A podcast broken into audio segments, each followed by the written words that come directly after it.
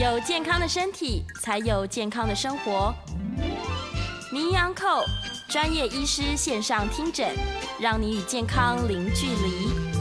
嗨，这里是九八新闻台，欢迎收听每周一到五早上十一点钟播出的名医安扣节目。我是台安医院心脏血管外科袁明奇袁医师。今天的节目在 YouTube 同时有直播啊，欢迎听众在 News 九八 YouTube 的频道上面留言，我们可以互相沟通一下子。或者是呢，半点钟之后呢，我们接受大家的 call in 啊。我每次来大概就是心脏血管方面的相关问题，所以欢迎大家打电话进来。那如果今天没有在外面 郊游的话，就请打电话进来，call in 专线零二八三六九三三九八。那今天是一个二二八的长期假日哈，所以啊、我希望大家能够有机会出去踏青的时候，同时要静下心来缅怀一下子前人为我们大家牺牲奉献。那么，尤其啊啊，二十四号时候看到乌克兰战争一年多了哈，所以我总觉得说我们要惜福，真的要惜福。我们在台湾这个社会里面能够过得这么个快乐安详，那千万不要有战争，因为战争真是带来非常多可怕的事情。所以今天是个缅怀的日子，希望大家能够以一个快乐的心、健康的心，然后来共同缅怀早年一些遗憾的事情在这个社会上发生。那今天天气是这几天来大概最好的一天，外面太阳都出来了，所以，呃，我刚刚从我的开牢房出来哈，所以一看到太阳出来的时候，觉得心情好很多。要不然前几天真的是又冷又湿又不舒服，人的身体会真的非常不舒服。那我今天要特别感谢我们今天早上的台安医院的开牢房同仁啊，他们今天帮我的忙，让我们今天。因为我忘记今天早上要要赶来这边，因为假日啊总是在排很多事情，忘记今天早上有一个直播的节目，所以我们就很快的提早做了手术，手术做得很顺利，那一切都做得很平安，所以赶快跑过来，这样的时间刚刚好，所以在这边也向大家祝福，在这个长假的时候呢，如果天气好，赶快出去，因为听说啊、在周末的时候，在月啊、呃、星期三开始好像又有一波不稳定的一些气流会进来，所以。快乐的人生啊，就是要有颗快乐的心。所以有机会在春天来临的时候，一定要想办法多出去走一走。这几天在呃医学的临床上面，还有几次的其他的一些节目的访谈中，我意外的发现，很多人对糖尿病跟心脏血管之间的关系好像有点一知半解。尤其很多在细问之后呢，反而会发觉说，很多糖尿病的病患对如何去服药，好像还还还有多。呃，打了很多问号，到底应该什么时候吃药，要做些什么事情？那么，我们心脏血管科虽然不是糖尿病的专门的人，因为在医学界里面啊、糖尿病是属于新陈代谢科，新陈代谢科或一般内科的医师，他比较会掌管这一切。但是呢，被我们开到刀的，被我们治疗的病人，大概不外乎就是有三高：高血压、高血脂、高血糖。那其中呢，高血糖的占的比那比例，那在这些年来越越是越来越偏高。所以呢，我想说，今天刚好趁这个机会，那如果大家在大吃大喝之余，那么听听看这个心脏血管跟糖尿病之间的关系，或许对你来讲会有一点小小的收获。我们常常知道说，当我们在进入到一个房间的时候，进到一个房间的时候，哇，很黑，这时你要做什么事情？你要去开那个电灯的开关。一开关的时候，灯才会亮，一切的活动在这个房间里面才会进行。同样道理，当你在吃东西的时候，你一定是要经过一个咀嚼的动作，就嘴巴进去要开始嚼，要开始做什么事情的时候，那么这时候你的肠胃道才会开始启动。启动的时候，你的透过这样子的动作，脑部知道说，哎，有好的食物进来了。所以大家可以看到，说当你闻到一个好吃的东西，当你啊、呃、吃到一个酸的，都听到一个酸的东西要来的时候，哇，柠檬好酸的时候，你突然间口水就会增加，口水会是增加。那尤其你在东西放到嘴巴的时候，开始嚼的时候，那这些时候都是在告诉你身体上的胰脏那个地方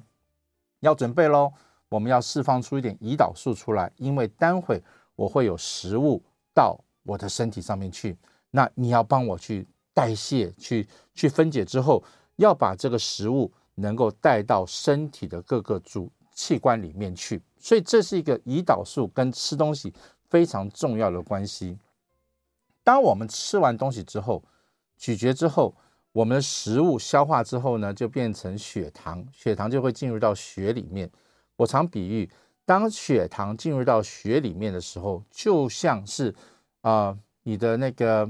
宅配的车子，好，大货车，一箱一箱的货物都放到这个车上去了。这时候呢，你的血糖就会学随着血液到身体的各个器官去，包括到脑部。包括到我们的心脏，包括到我们的血管，包括到我们的任何的肌肉组织去。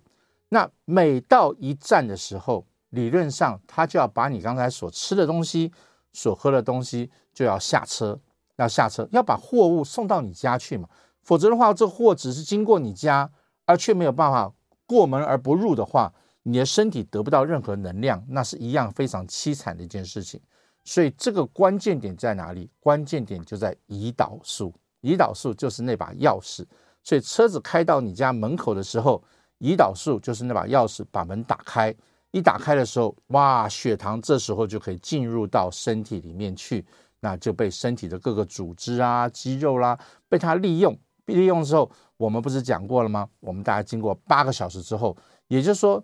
这个货车载满了，载载满了血糖。在身体在循环的过程中，经过八个小时，我们认为它应该清干净了。所以，我们认为你的血糖经过八个小时之后，我如果抽血，你的剩下的血糖应该只剩下不到一百左右，好，一百左右。如果说你哎哎，你吃你这个吃完东西、喝完东西，经过八个小时的代谢时间，哇！它怎么还在这个血液里面循环？我随便一抽血的时候，血液出来的东西还是有超过一百五、两百甚至更高的血糖的话，我们就知道说糖没有办法进到你的身体去。糖没有办法进到你身体去的时候，糖尿病的病患在初期的时候，他最典型的症状是什么东西呢？他就是会口渴，他会肚子饿，然后他就一直想吃东西。为什么？因为他明明吃了很多。也喝了很多，那么但是呢，因为他缺乏了胰岛素的帮忙，所以货车一直在走，经过每一个细胞组织，它却没有办法下去。没有办法下去的话，身体的细胞跟肌肉还是得不到能量，所以还是不停的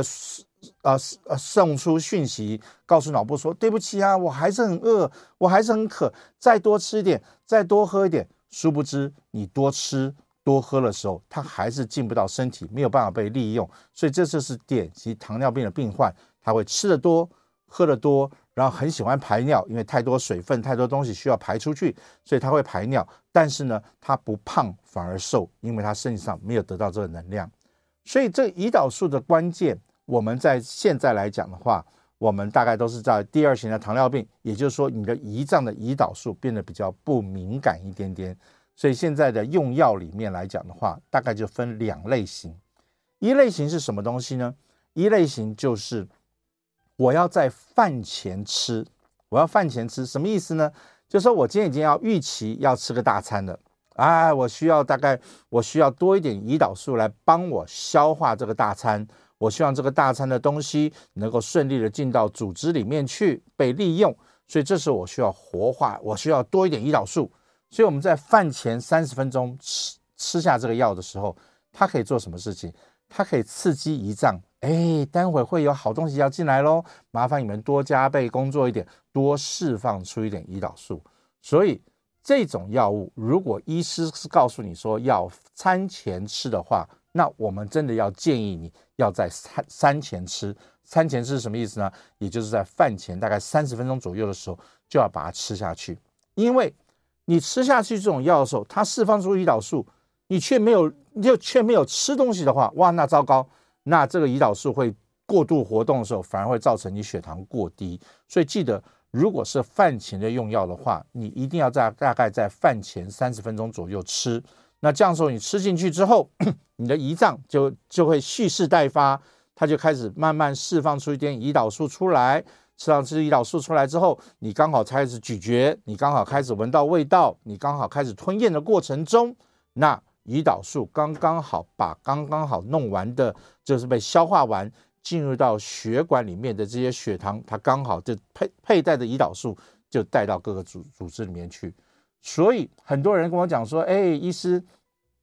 医师告诉我说是早晚开的药，所以我早上吃。但是呢，我早上根本就不吃早餐的，那我是不是应该把这个药吃进去？哦，千万不可以，那就是非常危险的一件事情。因为你的药如果是特别跟你讲了是饭前吃的话，你一定要在饭前好好的去吃它，然后搭配吃东西或喝牛奶或做什么事情的时候，它才能达到它的有效效果。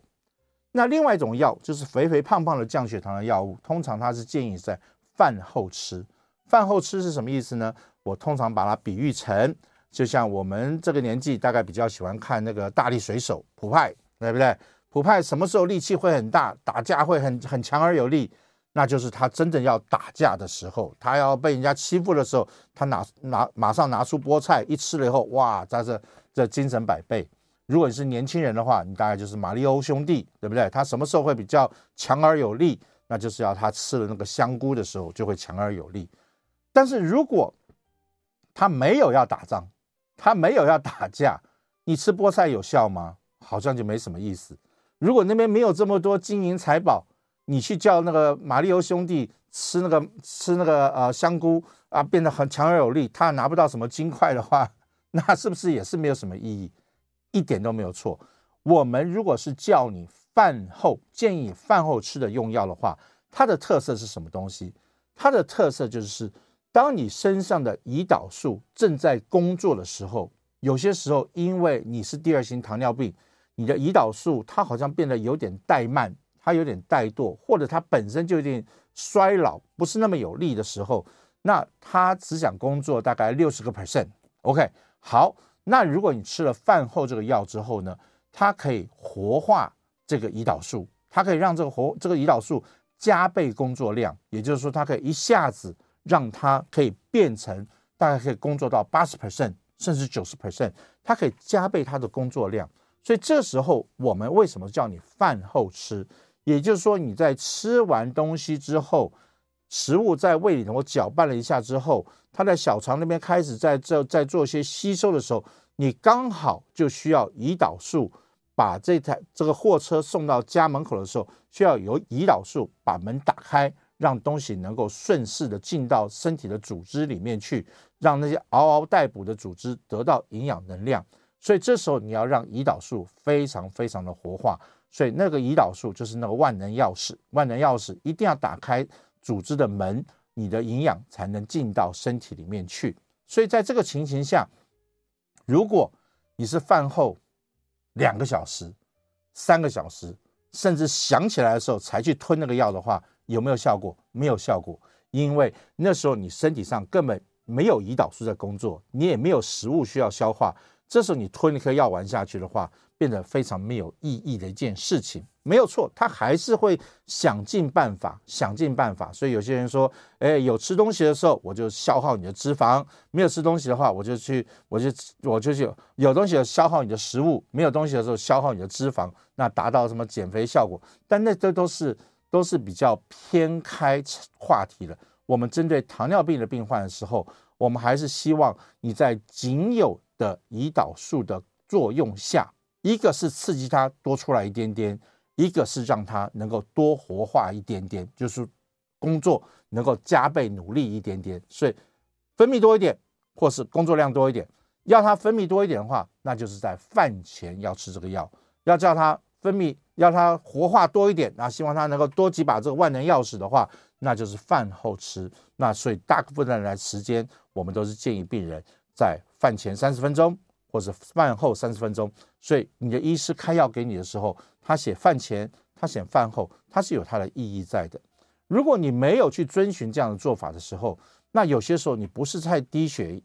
低血糖，就是这个药根本没有帮忙到。你的身体去活化这胰岛素，那这样的话，你的血糖始终就是没有办法好好的去被代谢掉，那你的血糖就会控制不稳定。所以，尤其是你在血糖控制不稳定的时候，你一定要先研究一下你的用药是怎么一回事。那真的是控制不好，或者你真的觉得不是很方便的时候，因为你在用这种药物的病人呢，比较麻烦一点，就是建议你每天要定时定量，定时定量，也就是说。我今天真的在八点钟要吃早餐了哦，那我在七点半左右先吃一颗药，八点半的时候我再吃另外一颗药，大概是这样子的情形。那么，所以你就变得很集中。那这时候这类的病人适不适合吃零食啦，或者随意拿东西就往嘴巴里面放，可能就变得比较不适合，因为你的身体就不知道我要什么时候来帮你的忙，这个药物也不知道什么时候要帮你的忙，它反而会造成很大的错乱。所以，如果你真的是一个很不稳定的、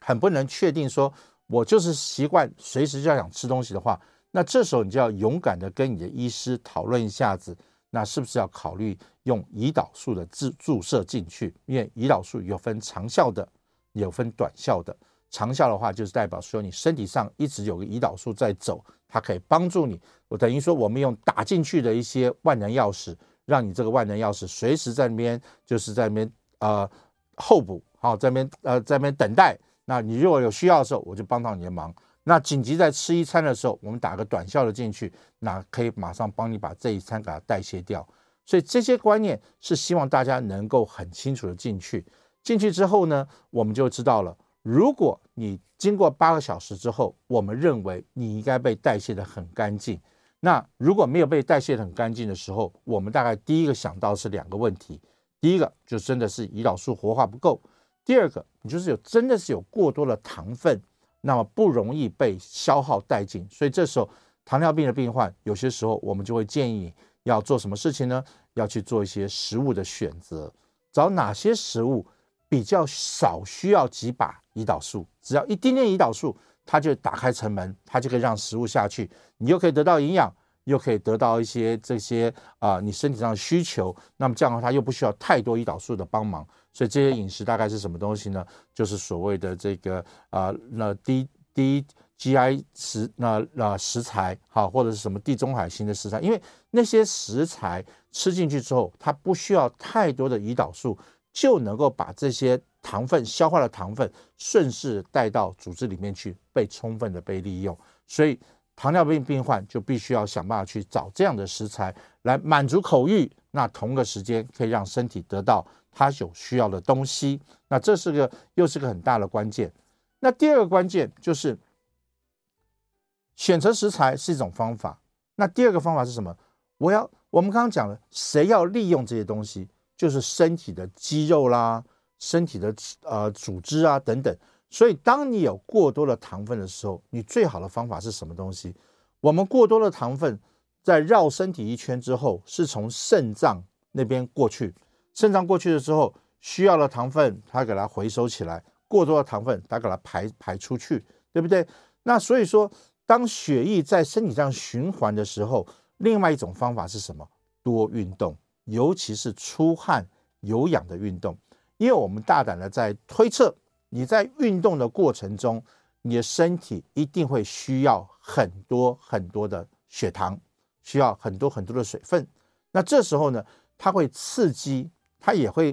比较敏感一点，它比较说啊，好了，好，你有一把钥匙过来，我就赶快把门打开，你就把东西就送进来。所以这时候你在透过运动、透过减肥做这些动作的时候，有些时候它也可以把这些糖分把它带到组织里面去，被充分的利用。也就是说，你在运动过后，哎，你经过八个小时，你再抽血，哎，血糖可能就会下来很多。那再一个事事情是什么呢？第三件事情就是我们常常讲的一件事情，我们血糖的利用、吸收跟处理，就好像家里头请个阿嫂来打扫房间一样，你一定是要休息了。举例来讲，我现在正在这边主持节目，如果是 News 酒吧现在有个扫地阿嫂，她要进来，你认为他会就在大剌剌在我面前开始扫地、清房子、清桌子吗？不太可能。他一定是等于什么时候？他一定是等于我们节目结束了，灯都关了，哎，他再进来打扫这个房间。所以，当你血糖不稳定的时候，我们常常讲，你身体上需要一个充分的时间，也就是说，这八个小时，我们希望说你能够足足的给予他，去把你身上多余的血糖，不是到肝脏去储存啊，去去变成脂肪，就是想办法从肾脏里头把它排泄出去。换言之，你要给他有充分的时间去打理这些多余的糖分，所以我们认为说，当你血糖不稳定的时候，你一定要想想看，你是不是晚上睡觉睡得太晚了？因为呢，我们身体有时候是需要褪黑激素，希望能够深度的睡眠的时候，我们的阿嫂就可以放心大胆的去把身体上任何脏的垃圾、任何多余的东西做个很好的清除。所以，如果你没有把这些事情做得很好的话，那你只是说啊，没关系，我就搭配吃药就好的话，那你达不到这样的目的。所以，糖尿病是可以被控制的，是可以被选择的。那只是说你有没有认真听懂，你到底是怎么一回事，你到底是哪一环比较欠缺？那跟你的医师好好做个沟通之后，你会比较知道说我怎么去掌握的病情，怎么样去调控它，那我就不会出问题。所以，我们另外要看的就是。HbA1c，这是我们常看的。我们 HbA1c 讲点普通的话，就身体到底有没有好好利用这个糖分？我们真的是希望你经在过去的三个月，你的身体能够用到百分之九十五的糖分。所以 HbA1c 只希望在五个 percent 左右是正常，六个 percent 我们可以接受啊。但是超过六个 percent、七个 percent、八个 percent 的话，我们就认为是你身上没有充分的被利，没有充分的利用这个糖分，我们就会担心，因为你就等于说过多的糖分一直在血液中循环、循环、循环的话，这些糖分过多的时候，它就会找地方靠岸。哪些地方最容易靠岸？就是我们的心脏跟血管，在血管上面就会产生动脉硬化的斑块，就会产生垃圾。那这些浓浓勾勾的这个糖分呢，经过了肾脏，经过什么东西，就把那个过滤膜都给它破坏掉了。那所以整个整个肾脏也会衰竭。所以糖尿病的病患在在早在久一点的时候，没有好好去注意它的时候，第一个心脏血管疾病会出来，第二个青光眼，第三个肾脏衰竭。第四个脚中风，你的周边最末梢手指头、脚趾头的血管全部都会动脉硬化掉，而且一扎就是糖，哇，那这血管都是里面都是糖分，它就会非常非常的糟糕，所以就会导致很多很多心血管疾病，所以心脏血管外科。心脏血管内科跟糖尿病也是息息相关，我们大家一起都要很注意这个问题。希望今天所讲的东西，大家有一点点小概念。那我们希望在休息一下之后呢，你有任何的疑问或者有点听不懂的，打电话进来。那任何其他心脏血管方面的问题，也不要客气，就打电话进来。我们的 call in 专线是零二八三六九三三九八，或者直接写在这个 YouTube 上面，我待会也会看一下这些内容。那我们稍微休息一下子。好，欢迎回到九八新闻台《名医央叩》节目，我是台安医院心脏血管外科袁明奇袁医师。我们接下来就来开放我们的 call in，好，我们 call in 专线是零二八三六九三三九八，你也可以在 YouTube 上面留一些言，那我都会想办法来回答你们的问题。那我们先来接黄先生的电话，黄先生你好，呃，袁先生你好，是袁医师你好，呃，我我我有我没有糖尿病，但是我刚才听到你说。没有糖尿病也可以引起青光眼，那因为我下个月七号我要去开那个白内障，那那个医生是说我好像有二度，比如说青光眼，比如说应该要有二十二，那十二十以下就没有青光眼，那为什么没有糖尿病？你刚才讲说也有会。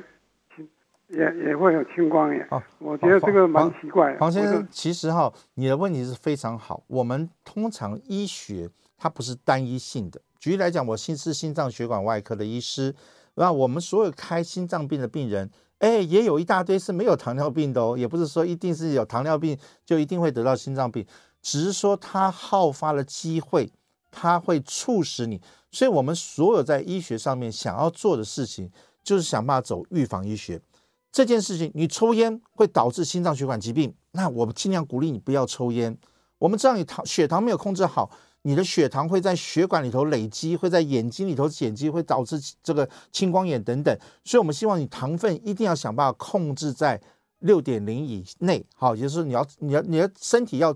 充分的利用到所有进去的糖分。所以就是我们要想办法走到预防，希望不要给它不好的因素。不要给他不不良的因素，那这样的话他就进入。那当然，我们人都会老化。所以就像我平常老是跟我的病人讲说：“哎，你到了六十多岁哈，你看你的额头没有一点点皱纹，你的头发上没有一根白头发的话，那你不是正常的，因为那是正常的老化的现象。所以我们的眼睛，包括我们的这个的水晶体啦，各方面来讲，它还是本身，你就算没有什么病的时候，它还是有可能会去慢慢的去退化。但是我们医师总是觉得，还是要找原因，找个原因，我比较能够跟你解释到底发生什么事情了。所以当你不幸的真的有青光眼的时候，一定要跟你的医师好好沟通一下子。把你生活的作息、所吃的东西、所用的东西，好好跟你医师沟通一下。我为什么在这个年纪会得到青光眼？那它的可能原因是什么？因为我们就算帮你治疗好、控制好的话，我们还是要想办法避免它在后续发生。好，我们再来接杨太太的电话。杨太太，你好。喂，袁袁医师，你好。你好，是。我今年七十八岁，我我十几年前就有。在荣总做过，我心脏瓣膜闭锁不全，四个都闭锁不全，只是严重程度不知道。那我这四十几年当中，偶尔有时候会心律不整，可是过两天就好了，没有其他症状。那我最近大概二月初开始到现在，我脚啊脚那个脚的脚就小腿下面有骨头那边左右两边两个腿都会有肿肿胀，而而且我心律不整哦，心律不整有时候量起来只有四。不到五十下，四五十下这样，胸口又很不舒服，这样子就就胸口不舒服，心最主要心跳太慢，四五十下，偶尔偶尔会到六十下，都都是四五五十几下这样，是太低。我最近因为有去在我附近有去亚亚亚东挂诊，还没有排到要做二十四小时心电图跟超音波都还没做，可心心脏就是说跳动。四五十下是太低太低？是不是等于我快要心脏衰竭的意思？啊，其实杨太太，我跟你解释一下子啊，因为当你的心脏如果四颗瓣膜都有问题的话，那真的就是有心脏病的，那是非常严重的一件事情哦。尤其如果你是属于年长的话呢，那是更是恐怖的事情，因为我们不会瓣膜一有问题就马上帮你去开刀去做什么，大概都会先用药物控制。在控制的过程中，它越来越退化的话。瓣膜一旦闭锁不全的时候，血液就会在心脏里头打转，所以它下个并发症就是心脏会有点肥大，因为血始终打不出去，没有办法有效的打出去的时候，它就会越来越肿胀，越来越肿胀的时候就叫心肌肥厚啊，心脏肥厚这个情形。那这个时候打不出去的血液呢，心脏一肥厚之后，它有时候心肌里面的一些导导线啊，就是我常讲的电缆线啊，它有时候就被扯到。所以它容易诱发出心律不整，那心律不整出来的话，那更糟糕，因为我们就是要靠这个电缆线，好，我们就要靠这个心率来让心脏能够乖乖的，你跳一次，我跳一次。我们常讲什么？心房跳一次，心室跳一次，大家休息一次，再来一次。所以它是个蹦蹦蹦蹦强而有力的关系。但当你一旦不幸出现心律不整的时候，哎，这个心房有时候。噔噔噔噔，乱跳几次啊！心室说：“啊，什么时候轮我跳？什么时候轮我跳？”有时候他跳，有时候他跳。那有些时候它打出去的效率就会非常糟糕。那么同一个时间，我们常讲了，心脏除了把血打出去之外，心脏的另外一个功能是把水分要再吸回来。所以它一个是南下到身体的各个地方去。一个是北上，把这个这个与这个血液呢，再送回到右心房、右心室到肺脏里面去做代谢，所以这两个东西一定要平衡。所以当你心脏有出现心律不整，或者有某种程度有心心脏衰竭的时候，血打得下去可能，但有时候回不来的时候，哇，那脚就会水肿，所以我们把它称之为说心脏可能有点衰竭的情形。所以这时候你一定要去看一下你的心脏科医师。那如果你之前手术都是在台北荣总做的话，我倒建议花点时间回到台北荣总去，因为他对过去所有的病情的掌握、资料的掌握会比较清楚一点点。虽然说我们健保卡现在是可以看到一些资讯，但是这些资讯有些时候超过三个月之后，它就不再呈现了，那反而是个比较麻烦的一件事情。那再一件事情，刚刚您提到说你的心跳稍微慢了一点点。那通常，如果出现心律不整，那么心跳又太慢的话，那真的，那么有效打出去的血液就会不足。有效打出去的血液不足的话，那你会你的心脏衰竭的程度会更严重。所以我比较担心的是说，是不是啊、因为你有心律不整，你有心脏衰竭，已经有很多医师用了很多药，那这些药物的副作用可能会让你的心跳变稍微慢了一点点，还是你本身心律不整让心跳变慢了？这东西需要做个鉴别诊断。所以我还是建议说，是谁开药给你吃，谁负责在照顾你的时候。这时候就不需要随便去找医院医师了，反而是找你的固定医师，好好去跟他沟通一下，这中间大概出了什么问题。我想这对你来讲应该是比较帮忙比较大一点点的。OK，我们再来接林先生的电话。林先生你好，哎，袁医师你好啊，跟您请教一下，您刚刚有提到说这个，有提到说这个呃这个这个糖尿病会诱发这个脚中风的问题啊，我们知道说这个。脚中风是塞到的是塞到动脉哈，那如果说呢，糖尿病如果太严重，如果没有控制好的时候，会不会也有机会呢？提高诱发您之前曾经介绍过的深层静脉血栓，这个比较偏静脉系统的问题，会不会动脉跟静脉都有机会被糖尿病影响到？这是我的提问。我在家长收听，谢谢您，袁医师。好，谢谢。其实哈。啊，脚中风哈，真真的不骗你们了。是我当年大概民国都还不知道八十几年的时候，九十八十几年的时候，我自己发明的名词哈。因为真正的疾疾病的名字叫做周边动脉血管阻塞性疾病，好，就是周边嘛，周边就是手啊脚的，我们称它为周边周边动脉血管阻塞。但是那个东西每次写又长又臭，呵 呵真的很难很难写。后来我想说，既然是血管堵住。那跟脑中风一样，那我干脆叫脚中风，不是？那谁知道？突然间就哇，这个名词一出来之后，大家吓一跳，哇，新名词，新的新的疾病，其实不是，它就是一个末梢血管堵塞的情形。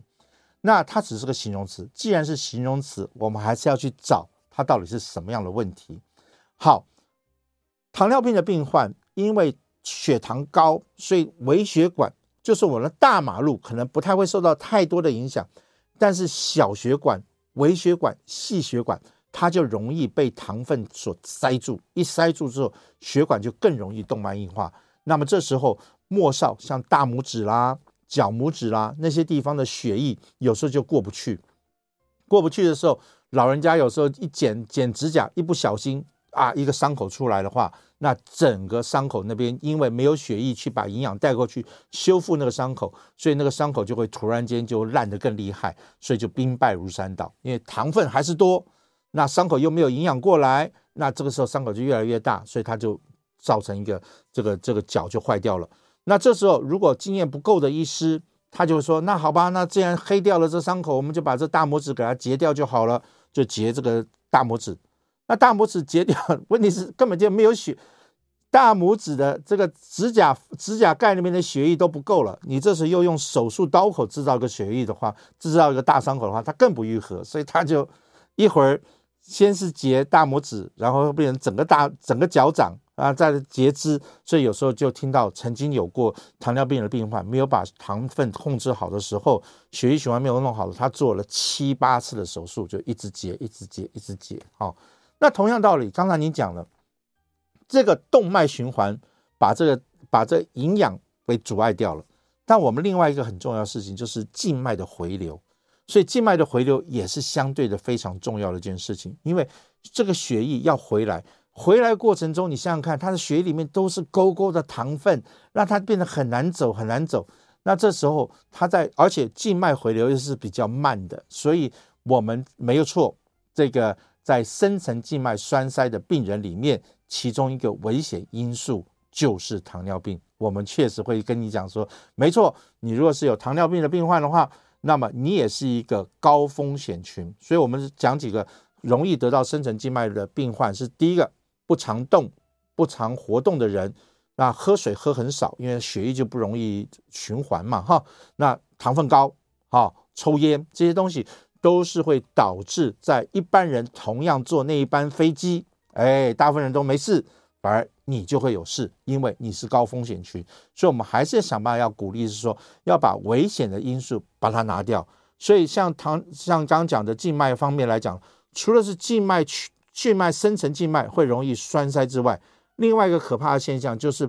有些人有表浅的静脉曲张，哇，那个就今天早上我做的手术就静脉曲张手术。那么一样，它的表浅血管里头也都是糖分，都是血液里面的糖分，所以它很容易那个血管表浅的血管也容易造成栓塞，甚至于脏东西排泄不出去的时候，它就会痒，它就去抓，抓抓抓的话，这个血管就破掉，那静脉曲张就造成皮肤炎。皮肤炎的时候，因为糖分太多，伤口又没有办法愈合，那这时候就是兵败如山倒。也就是说，糖静脉曲张本来是很简单的事情，但是没有弄好之后，就变成静脉发炎、皮肤发炎、蜂窝性组织炎这种情形，这是非常可怕的现象。OK，我们暂时稍微休息一下子，我们还是欢迎大家有任何这方面的问题的话，就打电话进来，我们的电话是零二八三六九三三九八。或者是在网络上留言，YouTube 上留言。OK，休息。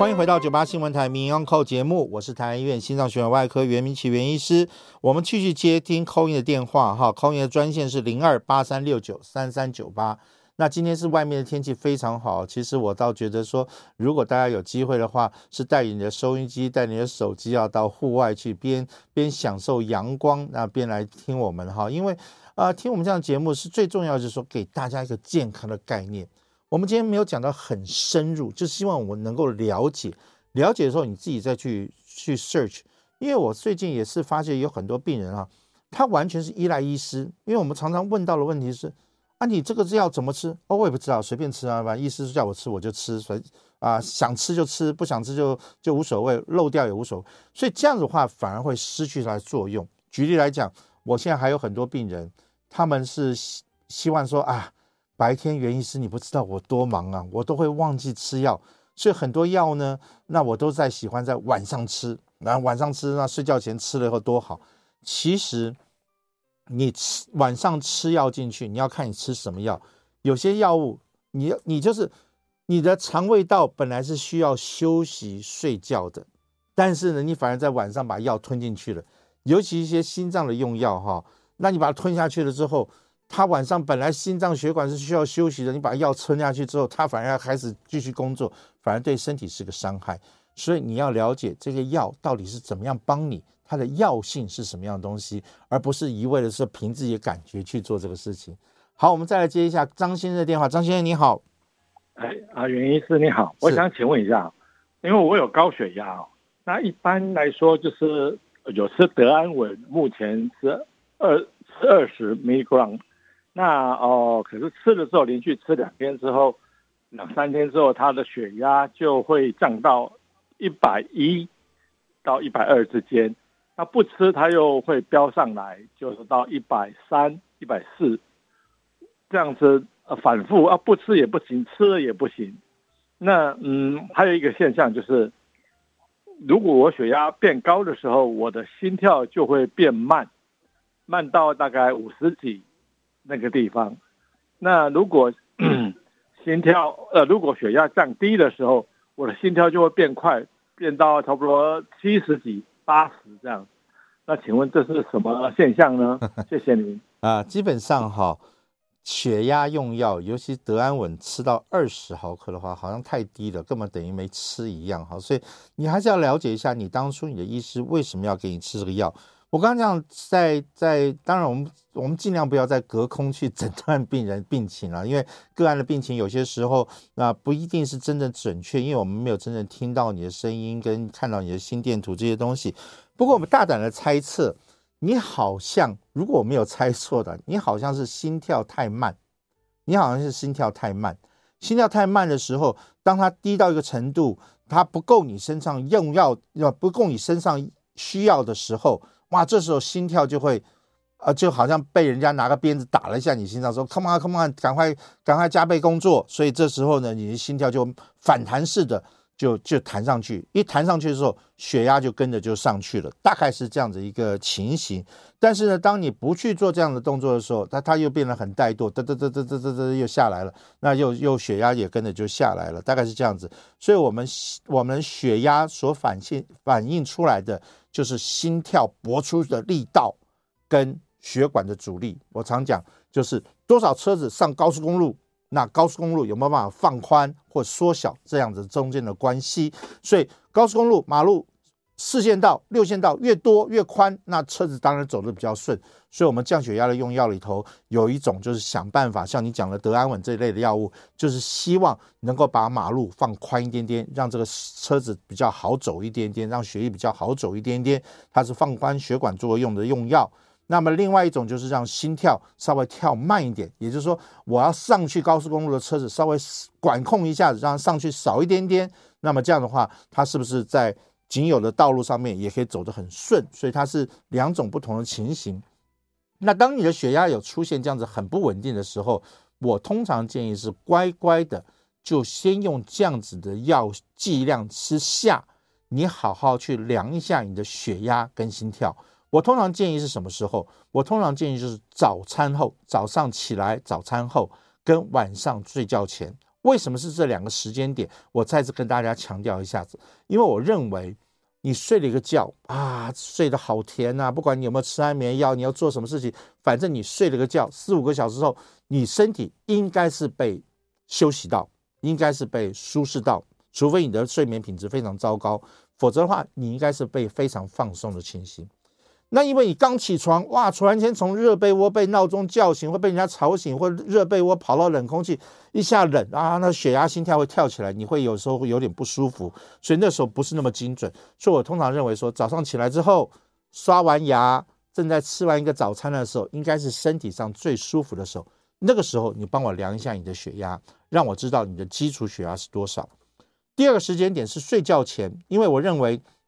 你再累。再怎么不舒服，那你终要终于想要睡觉了。那那个时间点，我们认为应该是一个可以做比较的一个时间点。所以你睡觉前，无论如何，不管今天再累或不累，在那个时候量一下血压跟心跳，这两个时间点我当做一个基础的时间点。然后紧接着我再去想办法，在一天当中，那我随机的，譬如说我在办公室，我在骂人的时候，那我量个血压，看我在激动情况下是什么样的情形。那如果你在家里头听我们节目，哎，觉得很愉快，得到很多知识，哎，你量个血压看一下，所以随机的抓几次，那这样子也不需要哦，三百六十五天天天这样做不需要，你就是大概给自己大概三天到五天的时间，所以每一次要回诊看医师的时候，或者每一次你觉得血压有点怪怪的时候，你就做三天到五天的记录，那么这样子详实的记录。做个比较，甚至在旁边注记一下你当时在做什么事情。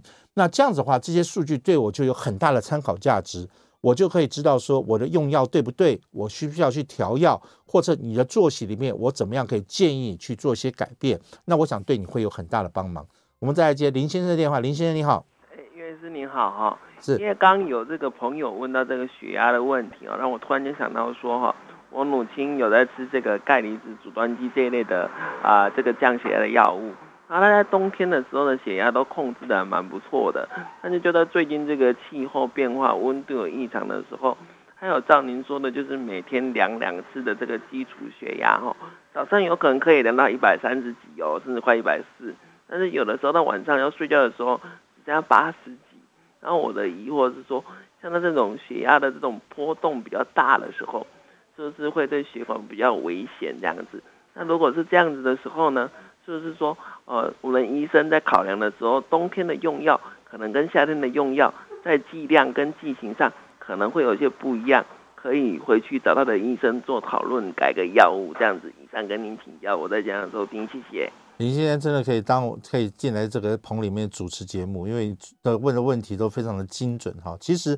药是一个死的。换句话说，我白我冬天吃多少下去，夏天吃多少下去，它发出的作用是一模一样的。所以药只是搭配你身体的需求，所以你一定要没有错。你刚刚讲了很重要，你一定要去观察我服用这个药物之后，然后你要去了解一下你的药是短效的药物还是长效的药物，它吃完以后多少个小时后会发挥它最大的功能，在发挥最大的功能的时候，它是不是因为这个功能发挥太多了？导致我血压骤降了太多，反应不良。因为年纪大的人调节本来就是比较不稳定的，所以你一定要掌握住它是什么样的情形。所以没有错，当你一旦觉得有疑虑的时候，麻烦你多做几次，多观察几次，那多去了解一下他当时老人家在做什么样的事情，然后把这些资讯带去给我们医师做参考。我们最怕的就是每一次病人来都说啊还好啊还好啊啊有没有吃药有啊啊有时候忘记啊就。